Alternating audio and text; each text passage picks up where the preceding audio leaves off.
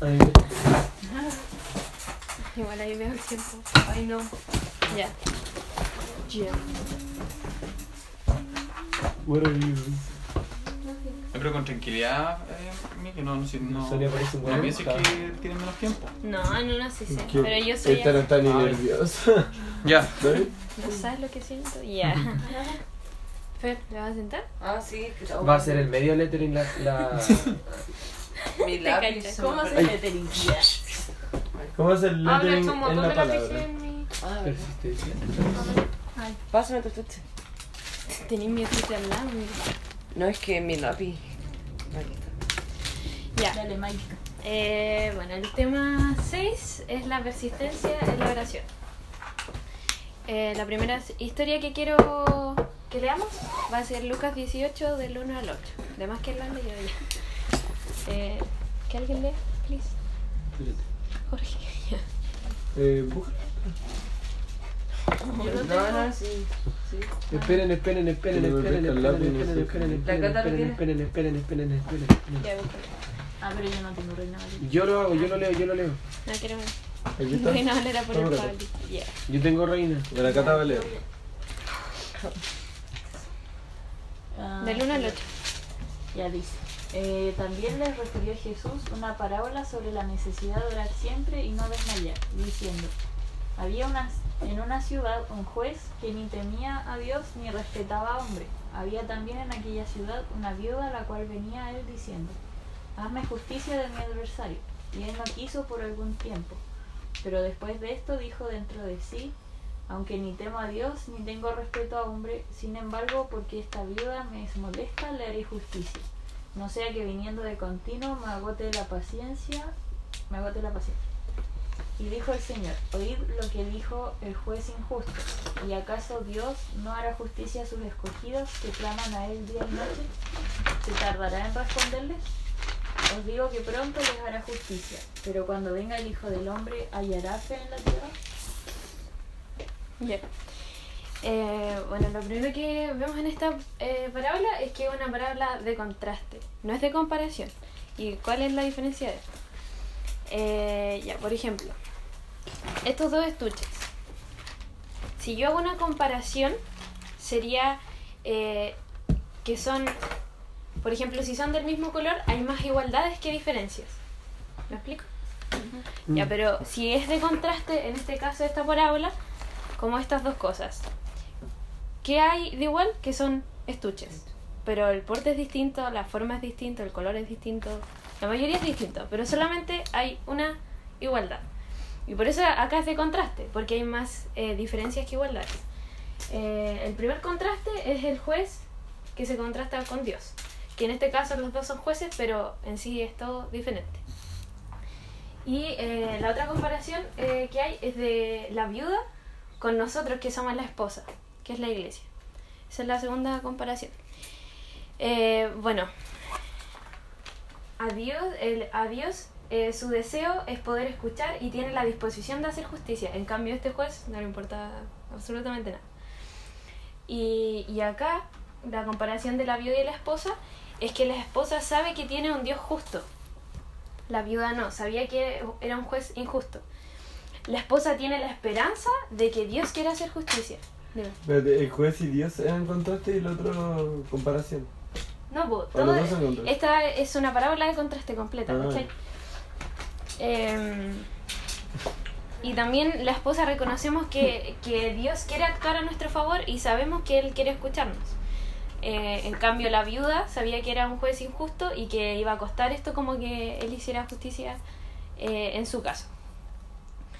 Bueno, si vemos en el capítulo anterior, el 17, Lucas 17, al final de este, de este capítulo eh, se hablan de los últimos tiempos. Entonces se dicen que, hab- que habrán dificultades y, y como más problemas. Otra vez te en los últimos tiempos. ¿Qué? Otra vez te en los últimos tiempos.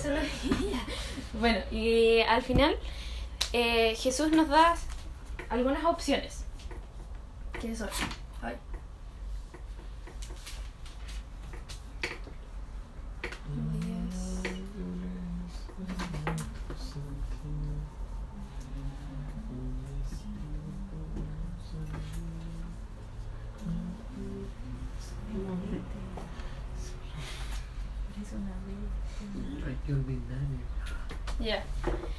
Eh, bueno, Jesús nos da varias opciones. Nosotros siempre tenemos la, la opción de elegir. Entonces, en estos tiempos de dificultad, podemos tener días de temor o días de fe. Ahí es nuestra elección. Eh, y también podemos tener días en que vamos a orar o vamos a desmayar. Ahí nosotros vemos en los últimos tiempos eh, qué opciones vamos a elegir. Eso es como que Dios nos da eso. Y por eso, si se fijan, al último del capítulo 18 de lo que leímos, dice, os digo que pronto les hará justicia, pero cuando venga el Hijo del Hombre, ¿hallará fe en la tierra? O sea, hallará la fe que Él nos, está dando como opción, que solamente eh, la fe viene por el orar. Cuando nosotros oramos, esa fe eh, va aumentando. Entonces, por eso se pregunta acá, ¿hallará fe en la tierra? Porque, eh, ¿qué opciones vamos a elegir? ¿Orar y que esto nos lleve a la fe o desmayar y tener temor? Eh, básicamente, acá en Lucas 18 eh, nos dice que nos habla de una oración paciente, persistente y perseverante. Bueno, la, el siguiente eh, ah, versículo que quiero que busquen es, bueno, no sé si lo quiero buscar, eh, Primera de Tesalonicenses 5.17, que es como una frase. Hay que leerlo. O sea, si quieren, pero es una frase. Orar sin cesar. Cinco, ¿cuánto? Lo voy a destacar porque me gusta. Bueno, eh, acá es terrible corto, dice orad sin cesar, simple. Pero esto no quiere decir que nosotros estemos orando todo el rato, o todo el día, o en cada segundo. Esto no, no está diciendo esto, sino que se refiere a, a movernos y a actuar. Recordemos que es orar y no desmayar. O sea, si nos quedamos sentados orando, ¿qué estamos haciendo? Básicamente desmayando porque no nos estamos moviendo. Eh, bueno, aquí voy a dar algunos ejemplos. Por ejemplo, ya, si yo estoy orando por una persona que ya yo quiero que se convierta, eh, y me pongo a orar por esa persona, interceder y todo, eh, ¿qué yo tengo que hacer para que esto agilice? Si yo quiero que una persona se convierta, ¿qué hago? Hablarle de Dios y a quién más. Reprenderle. Ya. Orar. No, eh. Conversar Aparte de escucharla. Ya. O sea, ¿qué vamos a hacer aparte de orar? Vamos a escucharlo, vamos a saber sus problemas, vamos a también saber cuáles son sus luchas, cómo podemos abordar para que él pueda conocer a Dios. O sea, no es solamente orar y quedarnos sentados. Por ejemplo, si yo quiero que una persona conozca a Dios, no me voy a quedar eh, sentado orando y que Dios haga todo el trabajo. Es como, no sé, he escuchado muchas veces algo muy básico que es como, oh Dios que me haya en la prueba, pero no, estás- no estudiaste nada, ¿cachai? Es como, es orar y no desmayar, no es orar y quedarse ahí sentado. Así que a eso se refiere orar sin, eh, como sin cesar, sino que es orar y actuar. Em, ya. Mira de qué leí oración. No es una oración efectiva si nosotros no nos estamos moviendo, si es que nosotros no estamos eh, actuando y solamente oramos. Eh, y la otra parábola que quiero que vamos es Lucas 11 del 5 al 13.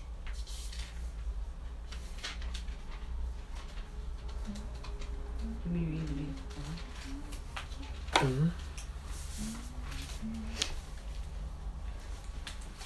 Ay. ¿Ah? Yo lo tengo. ¿Qué frío? ¿Lo leo? Sí.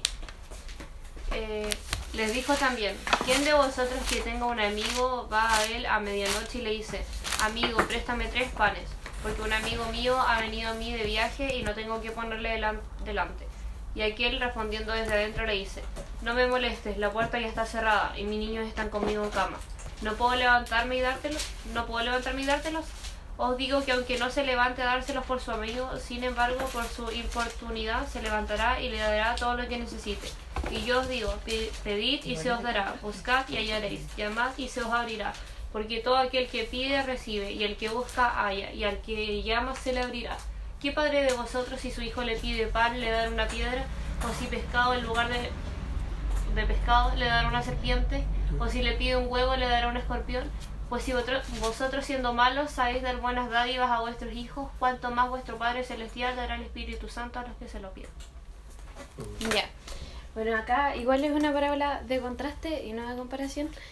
Eh, y lo primero que vemos un contraste, o lo que yo puedo analizar, es de que acá esta persona se acercó a otro siendo su amigo. Entonces acá nosotros no tenemos que acercarnos como amigos, sino que tener la plena conciencia de que somos hijos. O sea, de esa manera hay que acercarnos a, a pedirle algo a Dios o a orar. Eh, no siendo como distantes o solamente poniendo como, ah, sí, su amigo, sino que siendo eh, conscientes de que somos hijos. Es una verdad tan básica, pero eh, no podemos persistir en la oración si es que no tenemos esa eh, como conciencia de que somos hijos. Eh, al orar hay que ser completamente conscientes de la paternidad de Dios. Por ejemplo, a- al final cuando dice, ¿cuán más su Padre Celestial? Eh, o sea, te habla de que tienes que acercarte como, como si Él fuera tu Padre, no solamente así como Dios o tu amigo, sino que esa verdad es mucho más profunda y eso también hace que para poder persistir nosotros seamos conscientes de que es el Padre que quiere escucharnos y que tiene esa intención de hacer justicia, de todo eso. Eh, si nos fijamos así como en el Padre Nuestro, que aparece en Mateo, si no me equivoco. Bueno, aquí igual sale al principio del 11. Pero parte con un padre, el Padre Nuestro. O sea, empieza con una necesidad básica humana. O sea, ¿cómo nos acercamos? Sabiendo quién es nuestro Padre, ¿cachai? Y así podemos eh, como persistir en esto. Eh, también nos damos cuenta eh, que Dios no duerme. Él está atento a, a, nuestro, a nuestro ruego, a nuestra necesidad. Y como acá se ve que el amigo estaba como acostado, Dios no lo está. Él no está descansando, sino que está pendiente de lo que tú estás rogando y pidiéndole. Bueno, aquí yo le decía al Pablo que no, no sé, bueno, ahí le dejo como para que ustedes profundicen, pero no sé si tendrá algo de profundidad o no sé. Pero acá, acá dice así como que el amigo que estaba adentro, que en este caso representa como a Dios, eh, Dice, no me moleste, la puerta ya está cerrada y mis niños están conmigo en casa. Yo no sé qué se... En otras versiones dice así como, mis hijos ya están conmigo. Entonces no sé qué hay como para que ustedes lo investiguen. ¿Cuál es ese versículo? El 7. Bueno, eso. Em, ¿Qué le iba a decir? Ah, que hace un tiempo esto como de que nosotros podamos ser con- conscientes de que, de que somos hijos, como que a mí me pasó hace, hace unos meses que, que yo estaba orando, pero así como no persistiendo, no siendo, eh, como acá nos dice, eh, orar sin cesar y también ir actuando, sino que era como una oración, que era como, ya Dios, así como de día a día, pero no era una oración persistente. Y esto aquí se veía que mi, pasaron cosas y mi imagen como de Dios, como padre, estaba como deteriorada. Entonces eso es lo que afecta muchas veces para que nosotros podamos como persistir en, en la oración, en la intercesión, si no estamos siendo conscientes de que el Padre te está escuchando y a pesar de que, no sé, Él te responda un sí o un no o quizás te haga esperar, eso está probando tu persistencia, pero eso hay que ser consciente, sino que Dios te está escuchando, Dios es tu Padre y quiere hacer justicia. Eso ten- tenemos que tenerlo claro para que nosotros podamos persistir. Porque si tenemos otro pensamiento como el que yo tenía o no tenemos como claro eso, es muy difícil persistir porque sientes que, no sé si le ha pasado que a veces como, hoy mi oración como que llega al techo, así como que no, siento que como que no, no, no hay alguien escuchando. Pero es por eso, porque tenemos que tener eh, esta verdad clara para poder persistir. Eh, ya, el otro versículo que quiero que veamos es Colosenses. No, no tengo.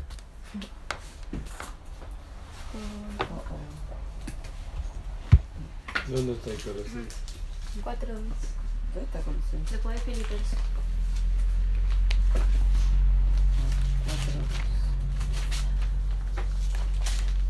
Ahí lo pillé. Ahí está. Otro dos. Listo. Dale. Perseverad en la oración velando en ella con acción de gracias. Eso. Ah, Ya. Eh, bueno, aquí, como les decía, que perseverar era una, una espera, pero activa, no pasiva, sino que es, por ejemplo, eh, como Nehemías. No sé si han leído Nehemías, no. o si no, revisamos el versículo. Ya, Nehemías 4.9. ¿Cuánto? Sí me gusta, no, pura Biblia. Cuatro. 9. Ni qué. ¿Lo leo o quieres reinar? Nehemías 4, Quiero adivinar. 4, 10. ¿Ah? ¿Cuánto dijiste? Cuatro, nueve. 9. Ya. Tómale. No, pues. Ay, ya. ¿Eres nueve? Ahí está. Ah. Entonces oramos a nuestro Dios y por causa de ellos pusimos guarda contra, contra ellos de día y noche.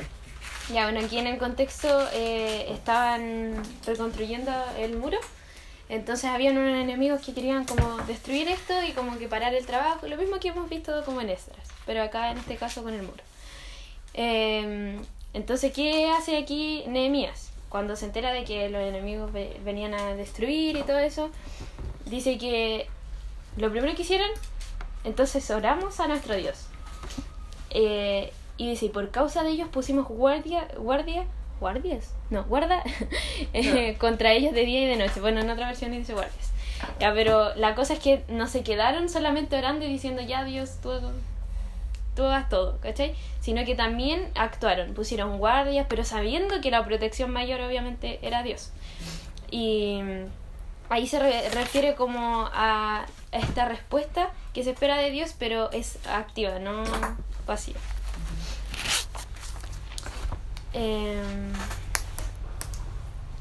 y el otro versículo, pero es para que lo lean. Em, que ya lo leímos, creo. Ah, no. Estoy pura lesión. Efesios 6, 18, que dice. ¿Dónde está aquí? Orando en todo tiempo con toda oración y súplica en el Espíritu y velando en ello con toda perseverancia y súplica por todos los santos. Em, Efesios cuánto era? 18, 6, 18. 6, 18. Bueno, aquí como vemos, eh, están en Efesios 6 habla como de la armadura de Dios.